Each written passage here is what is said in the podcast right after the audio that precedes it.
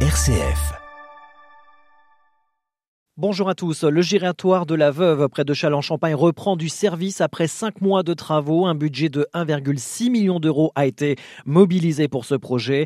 Les objectifs de ce projet d'envergure étaient de sécuriser depuis la RN44 les accès de l'A4 et au parc d'activités voisins qui prévoit de s'étendre, de fluidifier la circulation, d'augmenter l'activité économique et enfin de permettre une augmentation en toute sécurité du trafic routier. À Saint-Dizier, la commune lance ce lundi sa boutique Bragarde à l'hôtel de ville, une sélection d'objets collector de l'effigie de Saint-Dizier pour soi-même ou pour offrir afin d'emporter la cité Bragarde partout. Toujours pas d'accord avec la droite en vue de la commission mixte paritaire cruciale sur la loi immigration qui aura lieu euh, cet après-midi vers 17h. À ce stade, on ne peut pas parler d'accord, disent les républicains via la voix de leur président de parti Éric Ciotti. Le président du parti a attend plusieurs éléments de clarification dans la journée. Pas de nouvelles réunions prévues entre les républicains et la première ministre, seulement quelques courriers.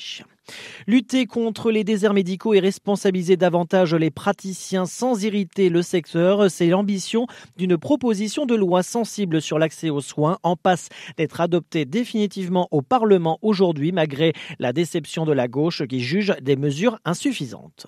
Le pic de crue du fleuve Charente a été atteint hier après-midi à Sainte-Ville, régulièrement inondée. 1000 maisons ont été touchées et environ 150 personnes évacuées dans une trentaine de rues, a indiqué le Bruno Drapon.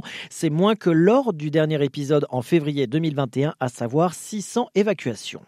À l'international, l'armée israélienne a annoncé avoir découvert le plus grand tunnel du Hamas sous la bande de Gaza assiégée. Ce tunnel a été dévoilé à la presse au 72e jour de la guerre. Le tunnel mis à jour par l'armée est équipé d'un système de canalisation, d'électricité, de ventilation, d'égouts, de réseaux, de communication et de rails. C'est ce qu'a constaté un journaliste de l'AFP autorisé à s'y rendre.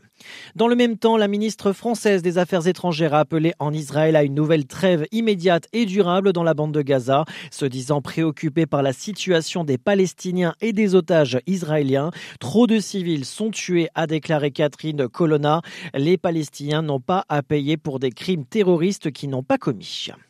Et on termine avec l'agenda du diocèse de Chalon, messe Rorat à la lueur des bougies ce mardi 19 décembre à 19h à la basilique Notre-Dame de l'Épine. Fin de ce flash, prochain point sur l'actualité près de chez vous à 18h30 avec Alexis Claudretz. Tout de suite, nous nous intéressons aux 5 ans de la Duduchotec avec notre invité du jour, Emmanuel Guillaume.